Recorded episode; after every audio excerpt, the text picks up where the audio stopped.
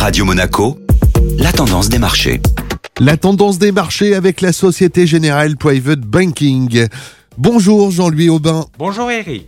L'inflation américaine diminue moins que prévu et fait remonter les taux. Les bourses américaines ont ouvert en baisse mardi après la publication de l'indicateur d'inflation CPI, plus fort qu'attendu, qui fait craindre que la réserve fédérale ne maintienne ses taux à un niveau restrictif plus longtemps. L'inflation CPI aux États-Unis a accéléré en janvier par rapport à décembre. Sur un an, l'inflation était de 3,1% contre 2,9% attendu. Ainsi, le rendement du 10 ans américain rebondissait à 4,28% contre 4,16% la veille. Et du côté du marché des actions, quelle réaction? Malgré l'annonce de bons résultats de Michelin, dont le titre était en hausse de 6,88%, le CAC 40 clôturait en baisse hier, abandonnant 0,84% à 7625 points et l'Eurostock 50 perdait 1,20% à 4689 points. À la clôture européenne, l'indice du S&P 500 reculait de 1,02% et le Nasdaq Composite cédait 1,24%. Bonne journée à tous.